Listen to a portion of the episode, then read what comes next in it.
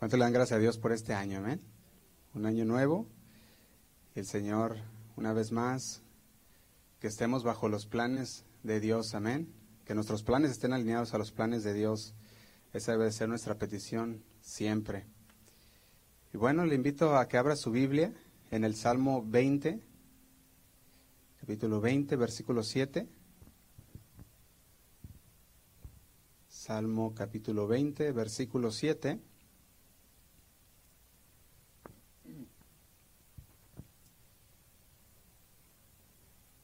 Vamos a, vamos a leerlo, dice así. Dice, estos confían en carros y aquellos en caballo, mas nosotros del nombre de Jehová nuestro Dios tendremos memoria. Amén.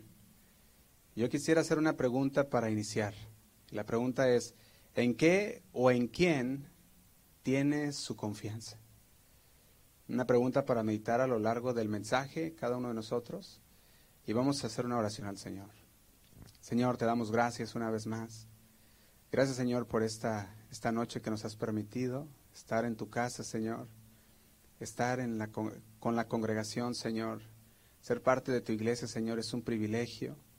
Y te damos gracias, Padre, por la oportunidad que nos das de congregarnos, por la salud que nos das, Señor, por los medios que tú has puesto en nuestras vidas para poder estar aquí. Gracias, Señor.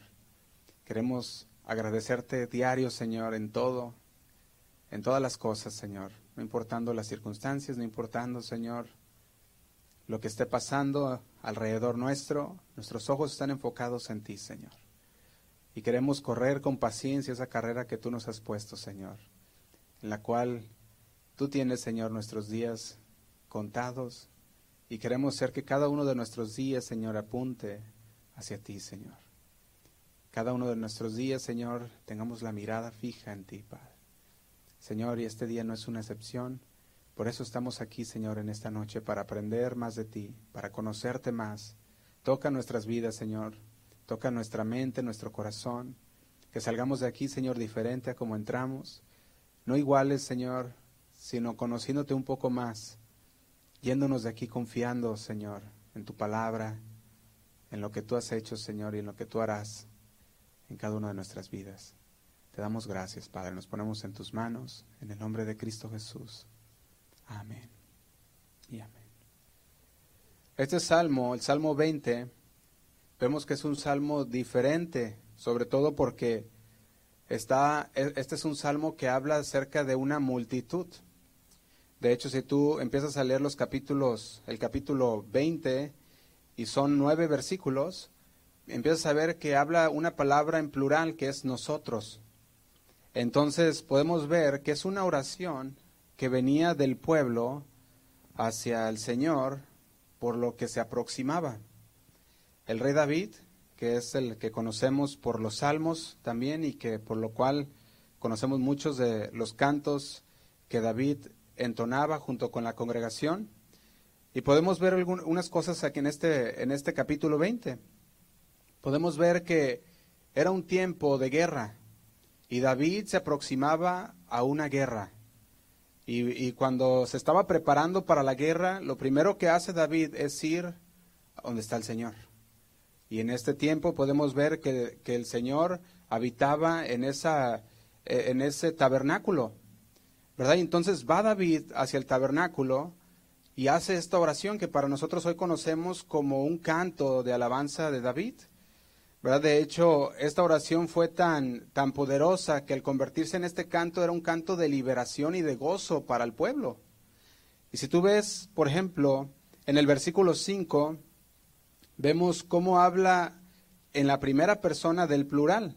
Dice, nosotros nos alegraremos en tu salvación.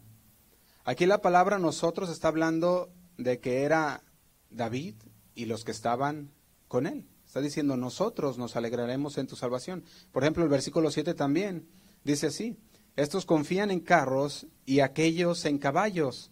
Dice, más, ¿quiénes? Nosotros, del nombre de Jehová nuestro Dios, tendremos memoria. Entonces, hasta este punto podemos ver que la palabra nosotros habla de la primera persona en plural. está diciendo yo y ustedes, ¿verdad? O ustedes y yo. Está hablando de todos los que estaban en ese lugar. El verso 6, cuando lo leemos, vemos que ahora se, se, se habla acerca de, ¿cómo se dice? En singular, ¿verdad?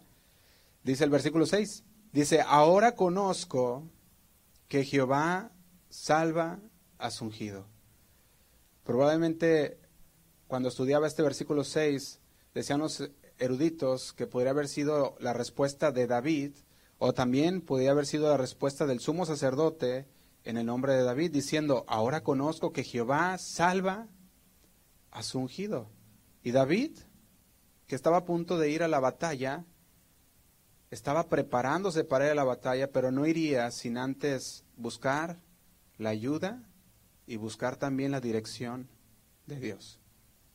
Se acerca David y usted puede ver este, este Salmo 20 y está claro que cuando el rey David se acerca al Señor, la gente o el pueblo estaba reunido también ahí y estaba orando por David. ¿Te fijas? Dice, cuando vemos estos versículos podemos ver que David estaba orando a Dios y el pueblo oraba por David para que el Señor respondiera a la oración de David. Ellos, el pueblo oraba para decirle al Señor, Señor, ayúdale, dale respuesta a lo que él está pidiendo. También le decía que acepte la ofrenda, decía el pueblo en su oración. Entonces, el escenario que yo veía en este capítulo 20 era el de un rey que va a la guerra y la gente está orando por él también. Y es un salmo que nos enseña sobre la importancia también de la oración. Cuando saben que la oración es importante para cada una de nuestras vidas, pero también nos enseña la confianza que debemos de tener en la oración que estamos haciendo al Señor. Porque tú tienes que venir al Señor confiado, ¿sí o no?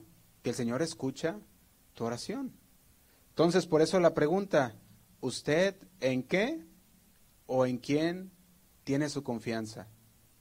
Y yo veía y oraba al Señor en este año 2023 y decía, Señor, estos tiempos se ponen cada vez más difíciles.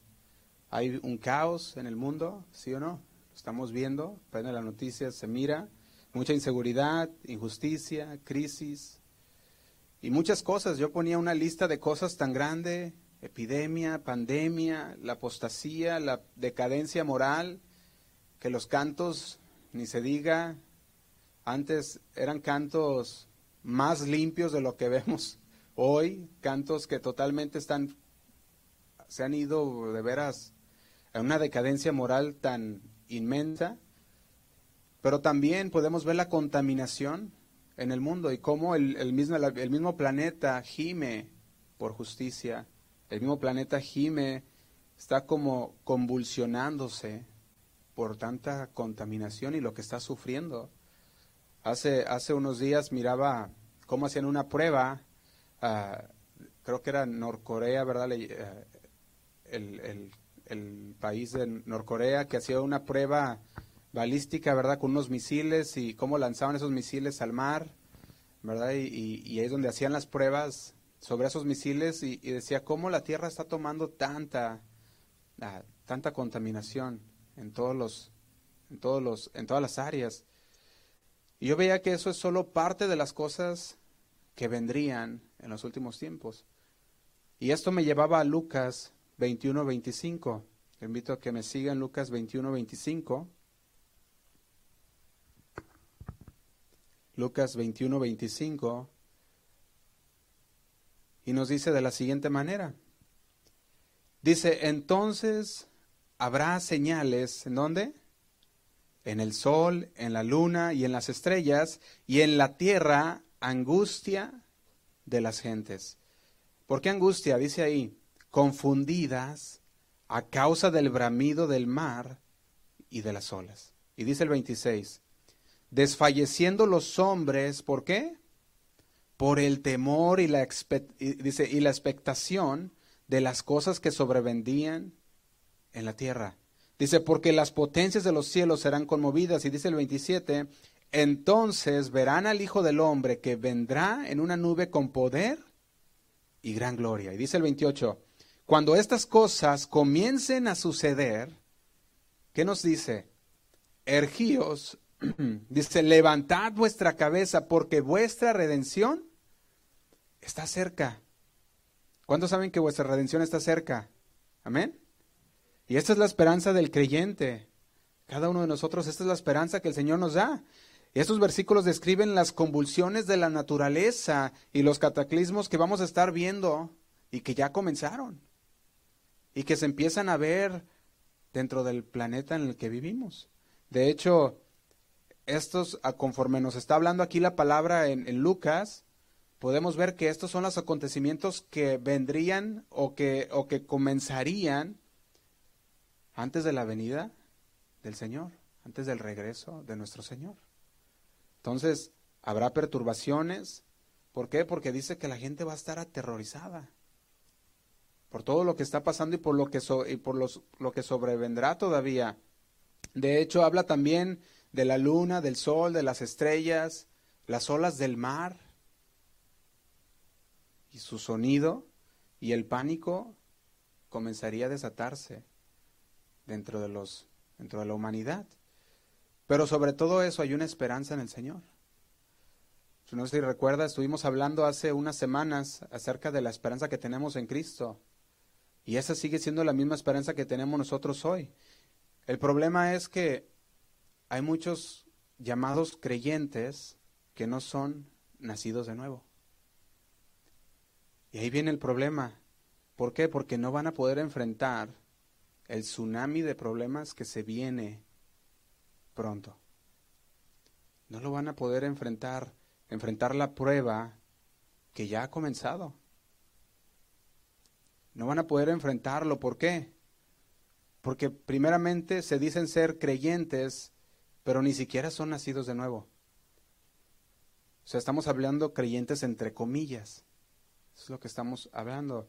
De hecho, cuando empiece y, que ya comenzó todas estas situaciones y se empiecen a ver cómo empieza las relaciones familiares a deshacerse, la salud a deteriorarse, y cuando se empieza a ver ese tsunami de la economía que se empieza a, a destruir todas las cosas, muchos de los llamados creyentes, que en realidad no lo son, no van a saber qué hacer. Mateo 7:24, nuestro Señor Jesús nos advirtió. Y esta fue la advertencia. Decía el versículo 24, cualquiera pues que me oye estas palabras y las hace, le compararé a un hombre prudente. ¿Por qué prudente? Dice que edificó su casa sobre la roca.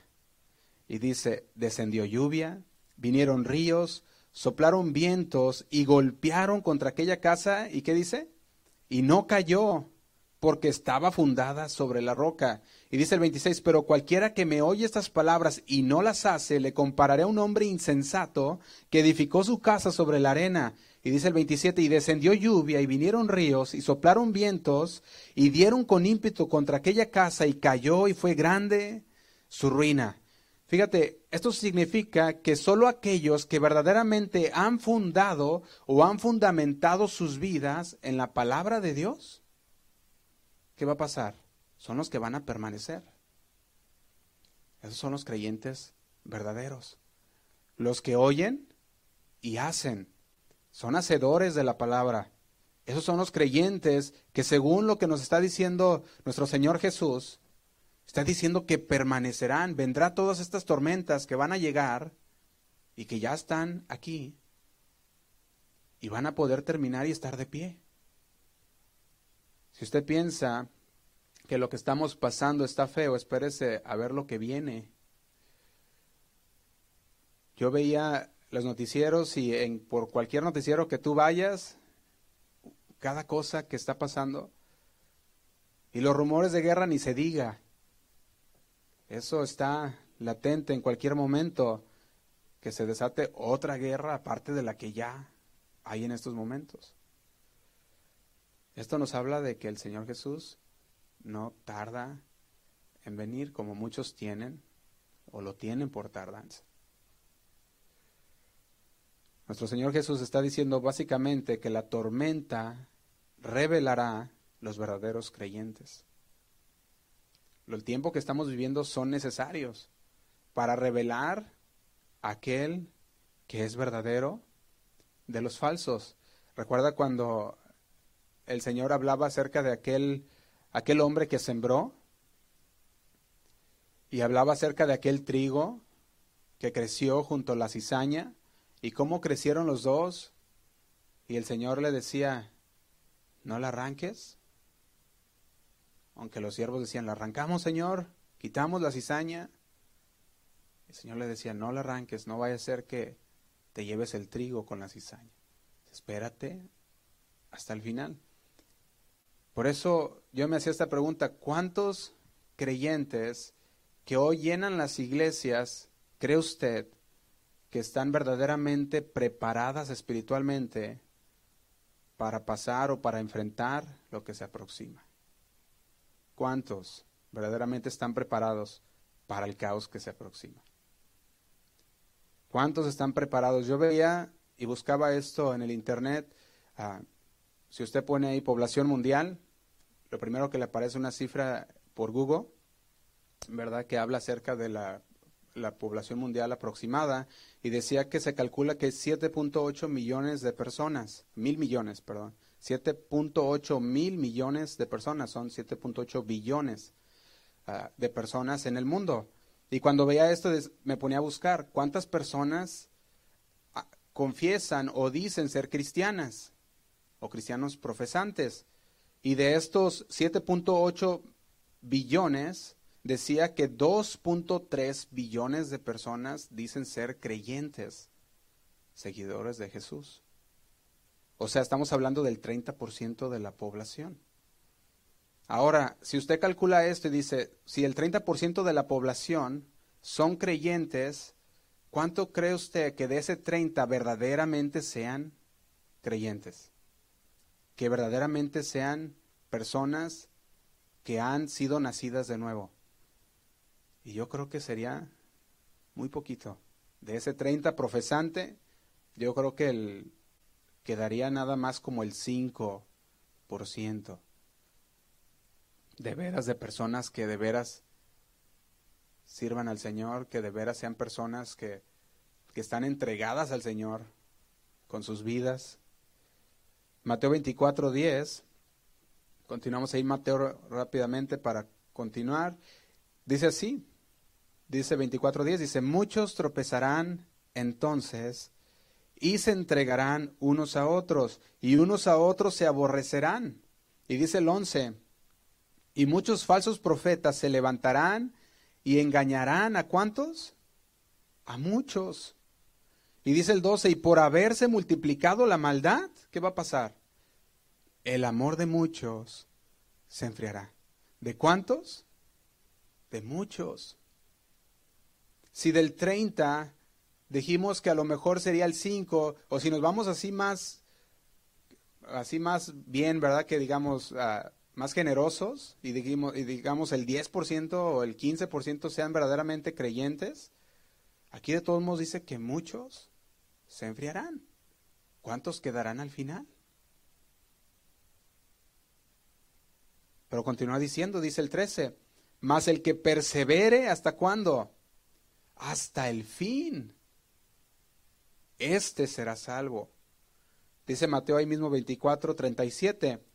Mas como en los días de Noé, así será la venida del Hijo del Hombre, porque como en los días antes del diluvio estaban comiendo y bebiendo y casándose y dando en casamiento hasta el día en que Noé entró en el arca. Y dice el 39, y no entendieron hasta que vino el diluvio y se los llevó a todos. Así será también la venida del Hijo del hombre.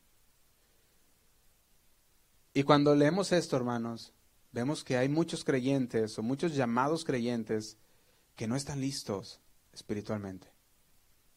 ¿Para qué? Para enfrentar lo que se aproxima. Muchos están siendo engañados, muchos se están enfriando por causa de la maldad que se ha aumentado. Y David en este Salmo 20 nos revela que él sabía en qué confiaban los otros reyes y los pueblos de aquellos reyes. pero su confianza no sería igual a, la de ellos. Esto me recuerda una historia de un, de un rey. Me acuerdo de esta historia hace un tiempo que la escuché y, la historia decía que había un rey que salió a su reino y vio que su reino necesitaba muchas carreteras y, y puentes para poder, para que el pueblo pudiera moverse más, más fácilmente. Entonces dijo, voy a construir puentes. Y buscó los constructores. Y este rey, al buscar los constructores, vio que nomás en todo el reino había dos personas que sabían construir. Entonces dijo, voy a ver cuál de los dos se va a quedar como el, el, que, va, el que va a ser el encargado de, de la obra. Y hizo una, hizo un examen o un, una prueba y a uno de ellos les dijo, tú vas a construir un puente que cruce este río y al otro le dijo, tú vas a construir un, este puente que cruce este río. Y los dos se pusieron a trabajar. Y en el momento dado que, que el rey había puesto la fecha, llegó para ver los puentes. Y cuando llegó vio el primer puente de la primera persona y le preguntó y le dijo, ¿qué, le, dijo, qué bonito puente, ¿verdad? Y le preguntó, pero ¿cómo me vas a tú asegurar o cómo vas a probar tú que ese puente es confiable y que puede con la carga que le vas a poner? Y aquel dijo, no, pues mira, preparé un carro, ahí está un carro, su caballo con su carro, dijo, y lo voy a hacer que cruce en el puente de aquí para allá y, y, de allá para acá, dice, para que regrese a nosotros y que pueda ver usted que sí el puente está bien. Entonces el rey le dijo, dijo, ¿por qué no mejor te subes al carro? Y tú le, y me pruebas que tienes confianza en ese puente que has creado. Y así tú vas y regresas a mí y yo sabré que está que está bien el puente.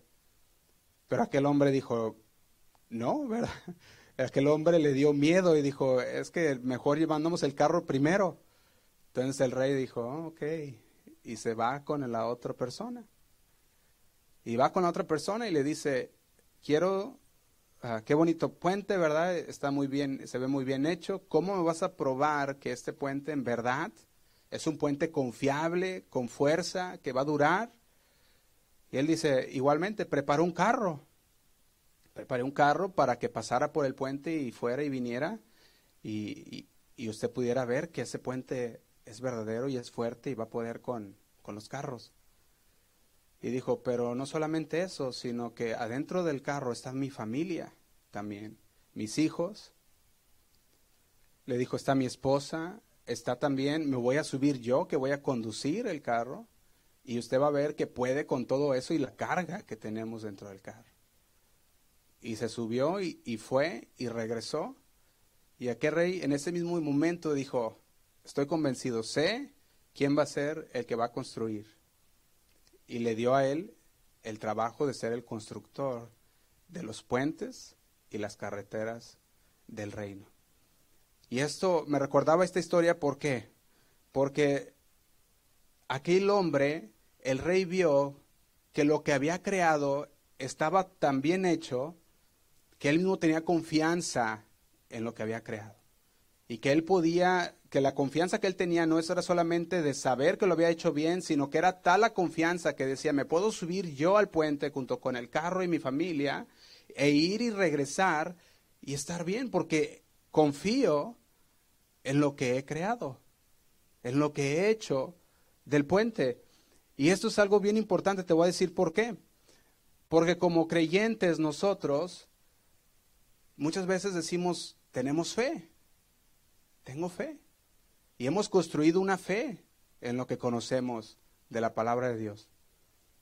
Pero cuando nos llega el momento de subirnos al carro, de esa fe que hemos construido en medio de la palabra o por medio de la palabra de Dios, Muchos no ni siquiera creen en lo que han construido y ni siquiera se suben al carro para demostrar que esa fe es verdadera y para demostrar que lo que han construido a lo largo del tiempo en realidad es de confianza y es para poder que los va, que los va a poder, que los va a sostener.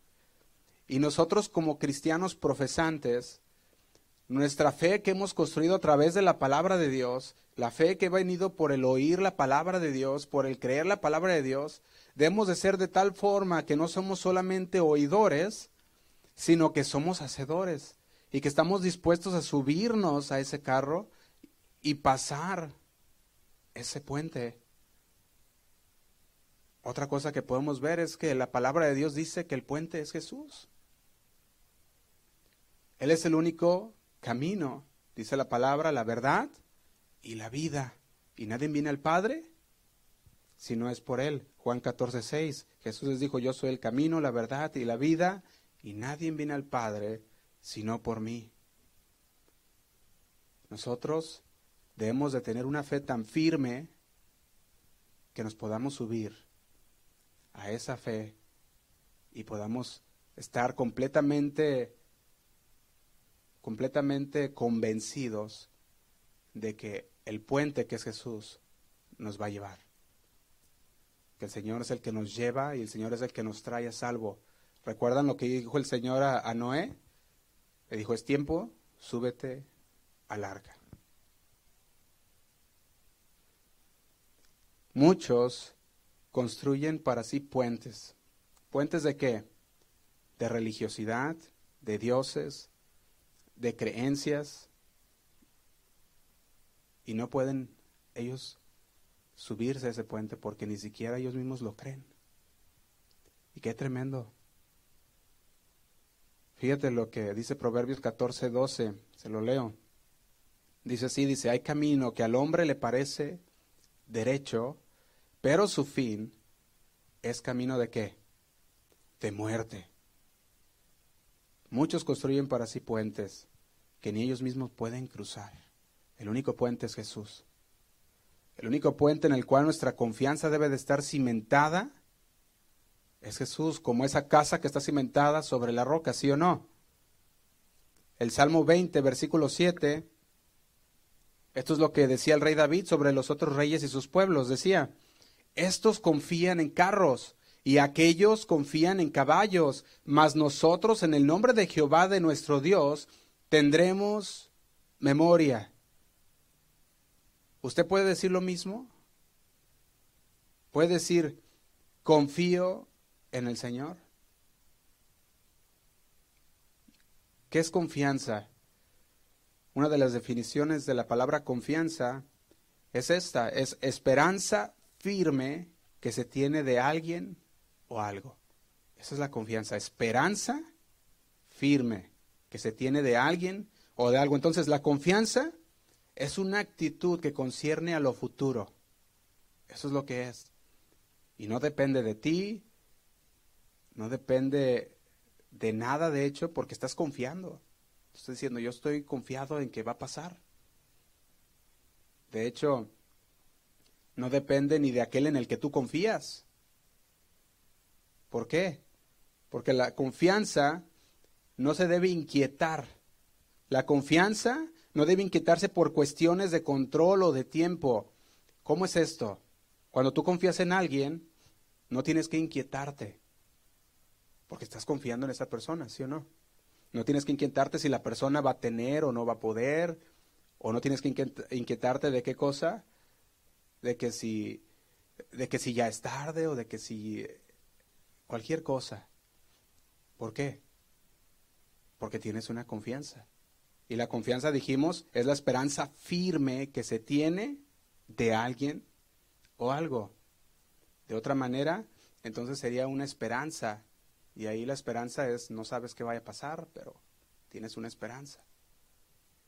Pero la confianza es que tú estás firme en alguien o en algo. Entonces, cuando tú confías en alguien, no te inquietas si la persona va a tener el control o no cuando hablamos del tema de la confianza, sabemos que es un aspecto de mucha importancia, porque si nosotros confiamos en el Señor, podemos dejarle nuestras situaciones a Dios. Y no nos importa si no nos inquietamos si, si llega tarde o si va a poder o si no va a poder, sino que se las dejamos a Dios. sin inquietarnos. Y el rey David hacía una oración y su pueblo con él. Y la oración es una oración que transmite y contagia su confianza al pueblo. Eso es lo que hace esta oración. Y sus oraciones están ahora en una mezcla de confianza en el Señor. Permítame un momento.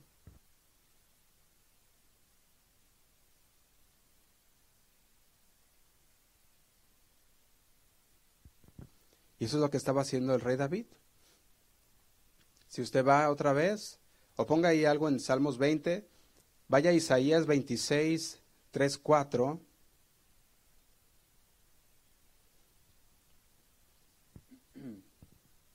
Isaías 26, 3 al 4 dice así. Dice, tú guardarás en completa paz a aquel cuyo pensamiento en ti persevera. ¿Por qué? Dice, porque en ti ha confiado. Y dice, confiad en Jehová. ¿Cuándo? Perpetuamente. Porque en Jehová el Señor está la fortaleza de los siglos. Fíjate cómo Isaías hacía esta oración. Y decía, decía el Señor, tú guardas en completa paz aquel, que aquel cuyo pensamiento en ti persevera. Aquel que su pensamiento está en el Señor de día y de noche, su meditación es la palabra de Dios. Aquel que está meditando en las cosas de Dios, que está siempre en, que está siempre el Señor en su pensamiento, aquella persona puede descansar en paz aún en medio del caos en el que estamos. Y no sé cuántas veces usted ha orado así como David también, oraba en el Salmo 20. Si usted nota, el, el Salmo 20 comienza con una oración, con un clamor al Señor. Y este clamor es el que vemos en el, en el versículo 1, dice, dice así, dice, Jehová te oiga en el día de conflicto, el nombre del Dios de Jacob te defienda. ¿Te fijas? Es un, es un salmo, es un clamor al Señor. Sabemos que es una oración del pueblo por David. Y sabemos que David en ese momento se encontraba inquiriendo en el Señor para la batalla que iba a pelear. Pero podemos ver que cuando David vino a inquirir en el templo de Dios, delante de la presencia de Dios, y el pueblo oraba por él, por la salvación, por la liberación, esta oración que empezó como un clamor a Dios, de repente se empezó a convertir en algo más. Si tú notas esto, esta oración se convierte rápidamente en una certidumbre. Ya no más un clamor al Señor, sino que ahora tenían la certeza que el Señor iba a hacer qué? Iba a obrar a su favor. Y qué tremendo esa oración, ¿no? ¿Cuántas veces nos hemos nosotros visto en esa manera como David? Que comenzamos con un clamor de ayuda al Señor. Señor, ayúdanos, Señor, libértanos, Señor, obra, Señor, haz.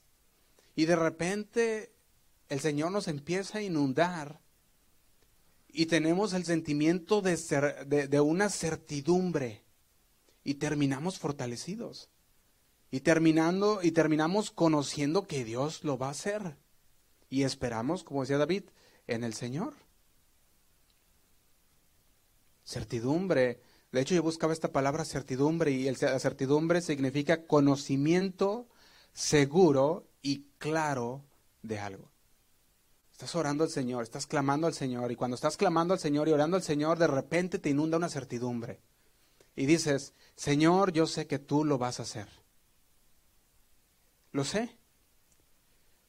Vaya conmigo el versículo 1, dice así. Dice, Jehová te oiga en el día de conflicto. El nombre del Dios de Jacob, ¿qué dice? Te defienda. Y cuando comenzamos a ver estos versos en el primer versículo, como este versículo 1, nos da a entender que habrá un día de conflicto. Sí o sí. Ahora sí que no hay, no hay no, ¿verdad? Va a llegar el día de conflicto. ¿Qué es este día de conflicto? Otras palabras lo traducen como el día de la aflicción o el día de la angustia. De hecho, hay un canto que cantamos que, que hablamos, uh, en ese canto decimos, en mi angustia te llame, y escuchaste mi oración. Cuando hablamos, este es el, salmo que, también habla en ese canto. Cuando venimos al Señor y en nuestra angustia, como lo hacía David, clamamos a Dios, el Señor escucha nuestra oración. Así que el día de la angustia o el día de conflicto va a venir sí o sí. Y dice el 2, te dice, te envíe ayuda desde el santuario y desde Sión te sostenga. Y dice el 3, haga memoria de todas tus ofrendas y acepte tu holocausto. Y luego agrega, Selah, meditemos en esto. Y dice el 4, te dé conforme al deseo de tu corazón y cumpla todo tu consejo. La imagen aquí es el rey David, antes de la batalla, ya lo, ya lo dijimos. Antes está él, antes de la batalla, llega ante el santuario de Dios ofreciendo oraciones, pero no solamente oraciones, sino sacrificios, holocausto al Señor. Y la multitud que mira al rey David haciendo lo siguiente, ellos responden y dice, Jehová te oiga en el día de conflicto. Debido a que el rey David estaba a punto de entrar en esa batalla, el lenguaje que vemos aquí está lleno de referencias apelando al Señor como Dios de Israel. Por ejemplo, el versículo 1 lo ves dos veces, dice Jehová. Y Jehová es el nombre del pacto de Dios. Pero también ves Dios de Jacob en el versículo 1. Esto es recordando al patriarca de Israel, a Jacob. Y si tú vas al versículo 2, dice, desde el santuario, está recordando el tabernáculo, el centro de la adoración de Israel. Y en ese mismo versículo 2 dice, desde Sión. Está refiriéndose a las colinas de Jerusalén, al pueblo de Israel. Porque desde que otro lugar pudiera la ayuda venir, si no fuera de la misma Sión, que significa su presencia. ¿Te imaginas? Dice el versículo 5 ahí mismo en Salmos 20. Dice, nosotros nos alegraremos en tu salvación y alzaremos pendón en el nombre de nuestro Dios Dice, conceda a Jehová todas tus peticiones. Aquí el alzar bandera significa victoria. Dice, nosotros nos alegraremos en tu salvación y alzaremos bandera en el nombre de nuestro Dios. Conceda a Jehová tus peticiones.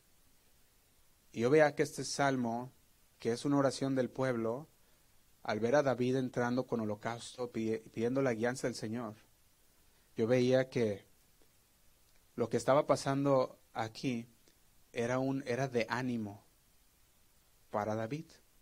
Era un estímulo para David también sobre la necesidad de decir, Señor, yo estoy confiado que tú vas a obrar, que tú vas a escuchar la oración. Y la respuesta que, que David da a esta oración del pueblo es una, una respuesta de que alienta al pueblo y que contagia a confiar en el Señor. De hecho, nosotros podemos ver en Efesios, Pablo, el apóstol Pablo, expone que hay una batalla en todo creyente. No sé si usted recuerda estos versículos. Efesios 6, versículo 12, nos habla de esa batalla en la cual nosotros estamos a diario. Y dice Efesios 6, 12, porque no tenemos lucha contra sangre y carne, sino contra principados, contra potestades, contra los gobernadores de las tinieblas de este siglo, contra huestes espirituales de maldad en las regiones celestes. Por eso, quizás tú nunca le hayas tirado una piedra a un filisteo como David, pero estás activamente en una guerra espiritual. Pablo nos lo menciona y la guerra no es contra sangre y carne, sino contra principados y contra potestades. Y luego, después de ordenarnos que nos pongamos la armadura de Dios, nos recuerda el apóstol Pablo lo siguiente, Efesios 6, 18. Dice, orando, ¿en dónde? En todo tiempo, con toda oración y súplica en el Espíritu. Y dice, y velando en ello con toda perseverancia y súplica por quienes? Por todos los santos, por todos nuestros hermanos. Y dice el 19, y por mí, decía el apóstol Pablo. Decía, sí, orando en todo tiempo, con toda oración y eh, súplica, y velando en ello, con toda perseverancia y súplica por todos los santos, y dice, y por mí. Y dice, a fin de que al abrir mi boca me sea dada palabra para dar a conocer con denuedo el misterio del Evangelio. Pablo necesitaba también la oración. Y necesitaba la oración de todos también, para que el Señor le diera también ese denuedo, esa valentía para predicar la palabra de Dios, el Evangelio de Dios. Al igual que tú necesitas la oración, nosotros la necesitamos, todos la necesitamos. El pueblo decía, Jehová te oiga en medio, de, en medio del conflicto. El nombre de Dios de Jacob te dice, te defienda. Es el versículo 1 del Salmos 20. Ahora vayamos al versículo 6. Dice así. Dice, ahora conozco que Jehová salva a su ungido. Lo oirá desde sus santos cielos con la potencia salvadora de su diestra. Fíjate lo que dice la traducción lenguaje actual en este versículo 6. Dice, ahora estoy bien seguro de que Dios le dará la victoria al rey que él ha elegido. Sé que Dios le responderá desde su santo cielo, sé que con su poder le dará al rey grandes victorias. La oración cambió de un clamor a Dios a una certeza en lo que Dios hace y puede hacer. Está diciendo, ahora estoy bien seguro. Hay una certeza. De hecho, el apóstol Juan también lo decía de la siguiente manera. Te invito a que vayas a la carta, a la primera carta de Juan 5,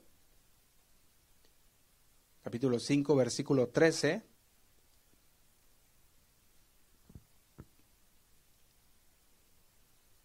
Primera de Juan 5:13 dice así.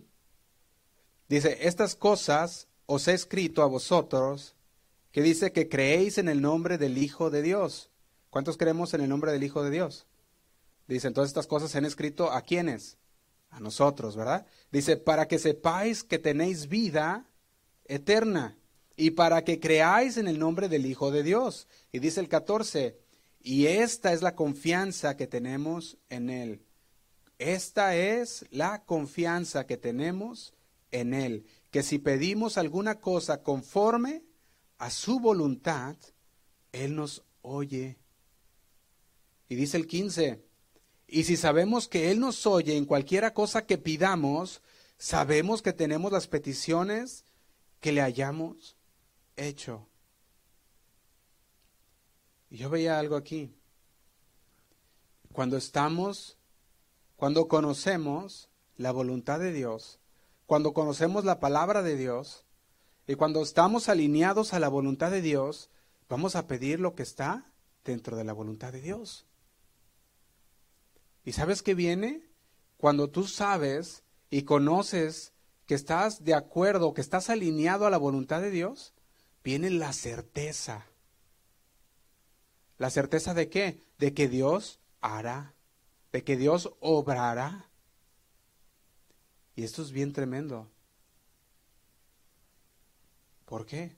Porque dice Juan, dice, y si sabemos que Él nos oye, en cualquier cosa que pidamos, sabemos que tenemos las peticiones que le hayamos hecho. El rey David era animado por la palabra, por la oración que él escuchaba del pueblo y que la convirtió en este canto también. Estaba animado, ¿por qué? Estaba alentado porque la oración de su pueblo estaba en la voluntad de Dios. Y dice Juan, y esta es la confianza que tenemos en Él, que si pedimos alguna cosa conforme a su voluntad, Él nos oye. Y continuaba diciendo, y sabemos que Él nos oye en cualquier cosa que pidamos, y si sabemos que Él nos oye, sabemos que tenemos las peticiones. Viene entonces la certeza. Y el rey David se regocijaba de que Jehová en verdad enviara a sus santos a orar y, y tuvieran esta petición por él al Señor. Él sabía que el Señor iba a, él iba a llegar, le iba a brindar la ayuda necesaria. Era una certeza que Él intervendría en lo que Él necesitaba para esa batalla. Había una certeza. Yo veía esto, como Él decía, con ese brazo fuerte. Él conocía lo que el Señor había hecho. Por eso Él estaba bien seguro. Por eso dice el versículo 7, estos confían en carros y aquellos en caballos, mas nosotros del nombre de Jehová, nuestro Dios, tendremos memoria. David ya no estaba impresionado, ¿sí o no? Perdón.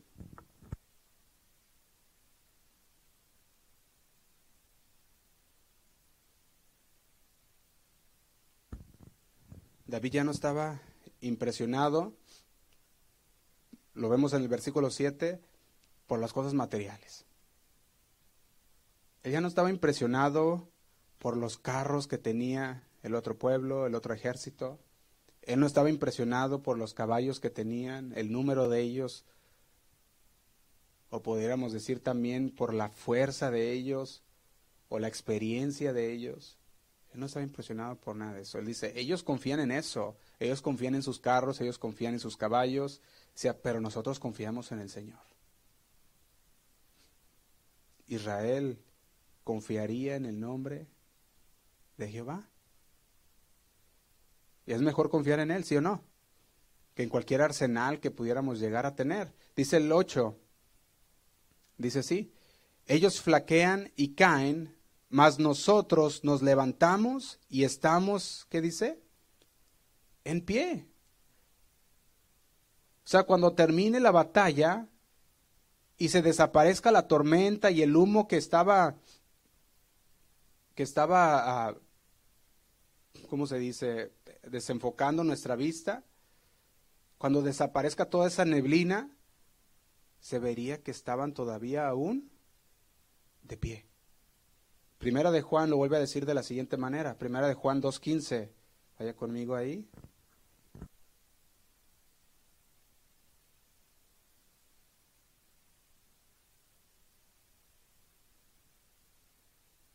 Primera de Juan 2.15 dice, no améis al mundo ni las cosas que están en el mundo. Si alguno ama al mundo, el amor del Padre no está en él. Dice el 16, porque todo lo que hay en el mundo, los deseos de la carne, los deseos de los ojos y la vanagloria de la vida, no proviene del Padre, sino del mundo. Y dice el 17, y el mundo pasa y sus deseos, pero el que hace la voluntad de Dios, ¿qué pasa? Permanece para siempre. Se nos advierte con claridad que no debemos amar al mundo ni las cosas que hay en el mundo, ni las cosas, dice ahí, que hay en el mundo. ¿Por qué? Por la sencilla razón de que el amor hacia el mundo no es compatible con las cosas de Dios. No es compatible con el amor de Dios para nosotros. De hecho, Santiago lo dice de otra manera, ¿recuerdan? Que si nosotros nos hacemos amigos del mundo, nos hacemos enemigos de Dios. Entonces, todo lo que el mundo tiene para ofrecernos puede ser descrito en tres diferentes formas. Los deseos de la carne, la codicia de los ojos y la soberbia de la vida. Los deseos de la carne se refieren a los apetitos corporales, sensuales que vienen por, los, por el sentido. Eso proviene de una naturaleza malvada, la cual todos nacemos con esa naturaleza caída y nuestros sentimientos, nuestro, todo, todo aquello quiere, quiere algo de estos, esos son los deseos de la carne, quiere algo de esta, de esta carne, quiere sentir. La codicia de los ojos se aplica a los malvados deseos que pueden surgir de lo que vemos. Ves algo y empiezan los deseos. Por eso decimos la codicia de los ojos, que son los, lo que pasó con Eva, ¿recuerdan? Ya lo hemos estudiado antes también. La soberbia de la vida es una ambición, una ambición de, de querer obtener gloria. Y estos tres elementos, le podemos decir de esta manera, de mundanalidad, se ilustran en el pecado de Génesis. El árbol era bueno para comer, ¿recuerdan? O sea, la vista, los deseos de la carne, era agradable a los ojos. Esta era la codicia de los ojos. Era un árbol codiciable, dice la palabra. Vieron ese árbol, codiciable para alcanzar sabiduría. Eso describe también la soberbia de la vida. Y así es como el diablo se opone a Cristo. Y la carne es antagonista del Espíritu, y así el mundo es contrario al Padre. Por eso decía primera de Juan, dice, no améis al mundo, ni las cosas que están en el mundo. Si alguno ama al mundo, el amor del Padre no está en él. Es contrario. Tú no puedes amar al mundo y decir que tienes el amor del Padre, porque la misma palabra dice, el amor del Padre no está en él. Porque todo el que dice todo lo que hay en el mundo, los deseos de la carne, los deseos de los ojos y la vanagloria de la vida no provienen del Padre, sino del mundo. Y luego agrega, y el mundo pasa, y sus deseos también, pero el que hace la voluntad de Dios, este permanece. ¿Recuerdan esa casa que fue construida sobre la roca? Que vinieron las tormentas y ese permaneció. Aquel permanece también. Así que las personas inteligentes, las personas que están siendo guiadas por la palabra de Dios, por el Espíritu Santo, no viven para el mundo. Porque el mundo se desvanece. Por eso dice que las cosas van a pasar. Esa es la voluntad de Dios, que nosotros amemos a Dios y que sirvamos solamente a Dios. De hecho, Santiago dijimos cuatro, cuatro, se los voy a leer también. Santiago 4, 4, dice lo siguiente, dice, oh almas adúlteras, ¿no sabéis que la amistad del mundo es enemistad contra Dios? Cualquiera pues que quiera ser amigo del mundo se constituye enemigo de Dios. Y dice el 5, ¿o pensáis que la escritura dice en vano, el Espíritu que Él ha hecho morar en, nosotros nos anhela celosamente. Santiago condenaba el amor desordenado por las cosas materiales. ¿Y sabes cómo lo ponía? Lo ponía como un adulterio espiritual. Dios quiere que le amemos a Él primero, por encima de todo. Y cuando amamos las cosas de este mundo que desaparecerán, que no permanecerán para siempre, lo estamos, estamos siéndole a Dios infieles. Y la codicia dice que es una forma de idolatría también. Significa que deseamos intensamente lo que Dios no quiere que tengamos. Esa es la codicia. Codiciar algo que no tenemos. Valoramos las cosas materiales por encima de la voluntad de Dios. Por tanto, la codicia es idolatría y la idolatría es infidelidad espiritual al Señor. De hecho, primera de Timoteo 6:10 lo dice así también. Primera de Timoteo 6:10 dice, porque raíz de todos los males es el amor al dinero, el cual codiciando algunos se extraviaron. Fíjate, ¿Qué era lo que codiciaban? El dinero. Como dice el dicho, ¿verdad? Con, el, con dinero baila, baila el perro, ¿verdad? Entonces, ellos decían, con dinero podemos hacer lo que queramos. Y codiciaban el dinero. Era un amor desmedido al dinero. ¿Y qué pasaba? Con eso se extraviaron de la fe y fueron traspasados de muchos dolores. Y si usted nota, no dice que el dinero es malo. sino que el amor al dinero es lo que está hablando aquí. ¿Por qué? Porque de él surgen todos los males. Por ejemplo, el dinero lleva a la envidia, a las peleas, a los robos, a la falta de honradez, al descontrol, a olvidar a Dios, al egoísmo, entre muchas, entre muchas cosas. Entonces, no es el dinero en sí lo que está aquí señalando, sino que, sino el amor al dinero. El dinero puede ser empleado también para el servicio a Dios. Por eso no es malo el dinero, todo lo necesitamos para nuestro diario vivir. Pero ese amor desmedido y la codicia, la palabra de Dios nos dice, cuidado. Así que la pregunta es, ¿usted en quién tiene o en qué tiene la confianza? Porque hay quienes profesando conocer a Dios batallan en cuanto a confiar a Dios. Conozco a Dios y llega el momento de una dificultad, de una enfermedad, de, de alguna prueba, y ya le batallan para confiar en que Dios puede obrar. Y a lo mejor algunos dicen, no, es que yo confiaba en el Señor y, y me defraudó, porque no hizo lo que yo le pedí, como si fuera aquel, ¿cómo le llaman? Aquello que el de la lámpara, ¿verdad? Se olvidó el nombre, el, el genio, el genio de la lámpara que le rascan a la lámpara y sale y ¿qué quieres? Dar tres deseos.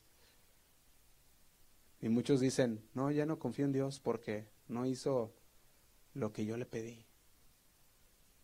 Y ahora les, les hablas de confiar en Dios y dicen, no, no, no, es que para poder confiar en Dios primero tiene que hacer esto. Y le ponen condiciones todavía a Dios.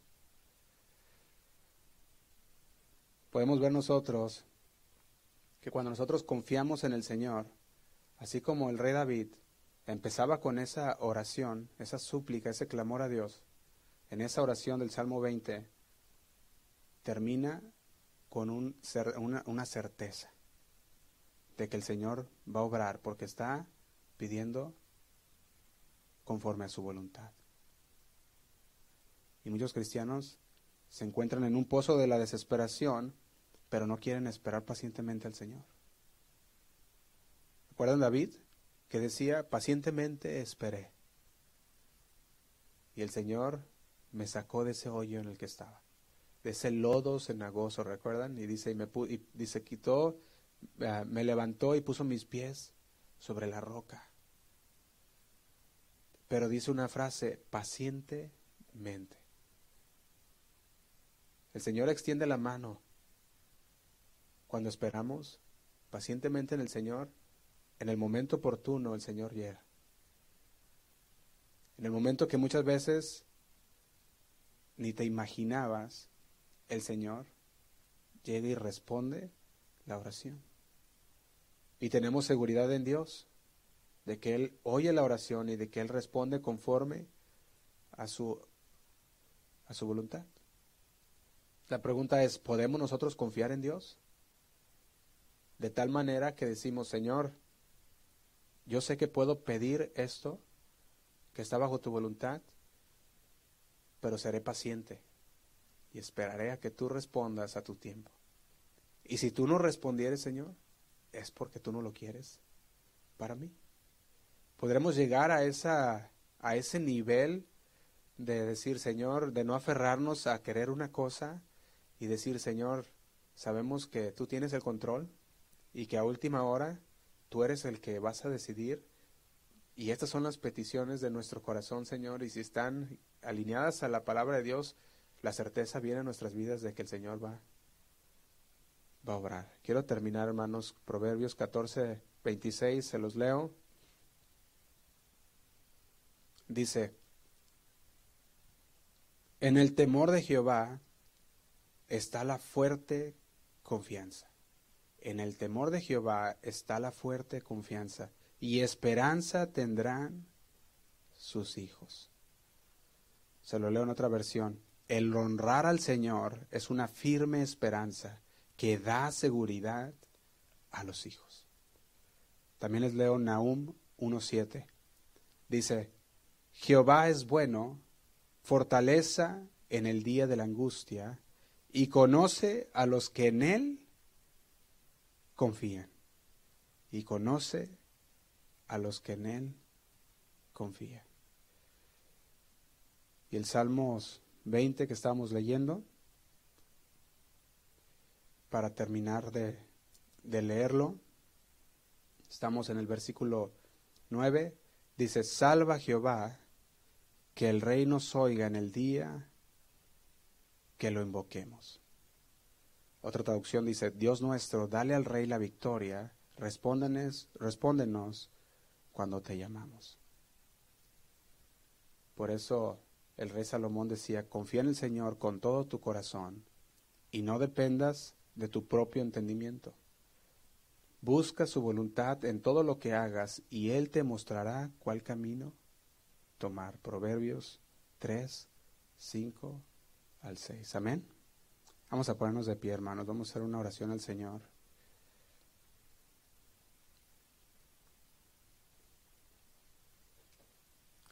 Señor, te damos gracias una vez más, Señor.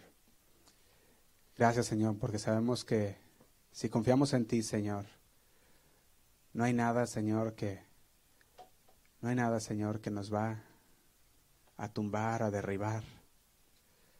Porque dice tu palabra, Señor, que aquel que ha escuchado tu palabra y es hacedor de ella, Señor, estará fundando sobre la roca. Y así nosotros, el día de hoy, Señor, nosotros sobre tu palabra, Señor, queremos fundar y fundamentar nuestras vidas. Nuestra vida diaria, Señor, nuestra vida espiritual. Queremos que esté fundada sobre la roca que eres tú, Señor. Señor, sabemos que vienen tiempos difíciles, que vienen tiempos, Señor, en los cuales van a ser duros para la vida de muchos creyentes, pero queremos estar preparados. Queremos estar preparados, Señor, bien cimentados en tu palabra, para que en el tiempo, Señor, de la prueba, nuestra fe siga firme, nuestra confianza esté firme en ti, Señor. Te pido por mis hermanos, Señor, que están aquí en esta noche, aquellos que nos miran también por internet, Señor. Te pido por cada uno de ellos. Habla sus corazones, Señor. Toca sus vidas. Que ellos, Señor, puedan avivar ese fuego que tú has puesto en ellos, Señor. Que no se enfríen, Señor, con este crecimiento de la maldad. Que no se alejen, Señor, de tu palabra que no amen las cosas del mundo, Señor, sino que decidan ponerte a ti en primer lugar. Te damos gracias, nos queremos poner en tus manos.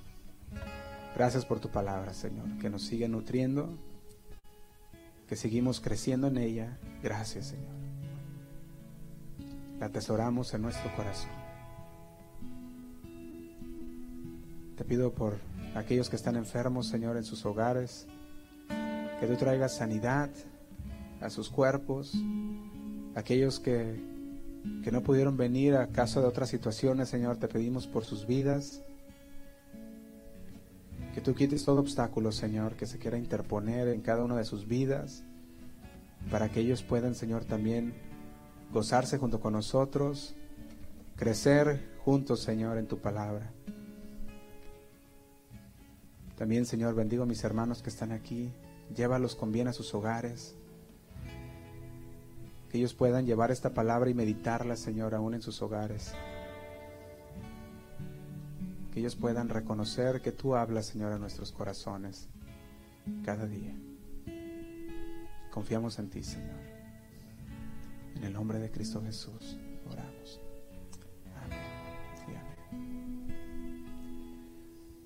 Dios les bendiga hermanos y vamos a levantar un canto al Señor quedamos despedidos.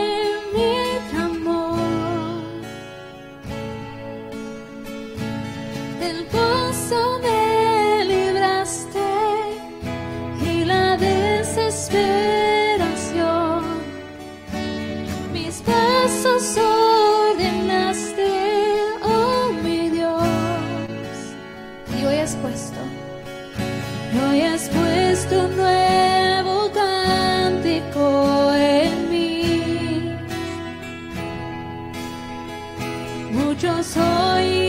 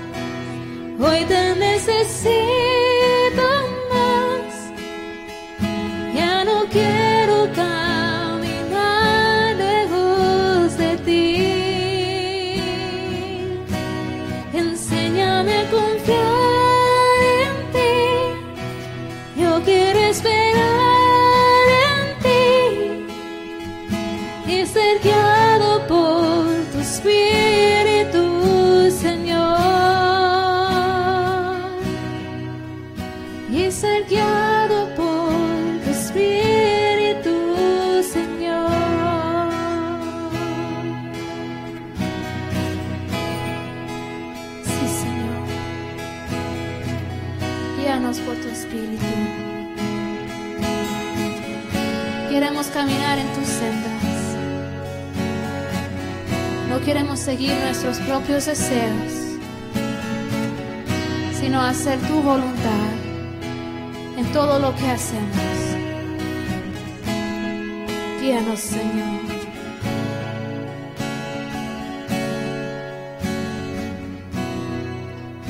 Y has puesto, y has puesto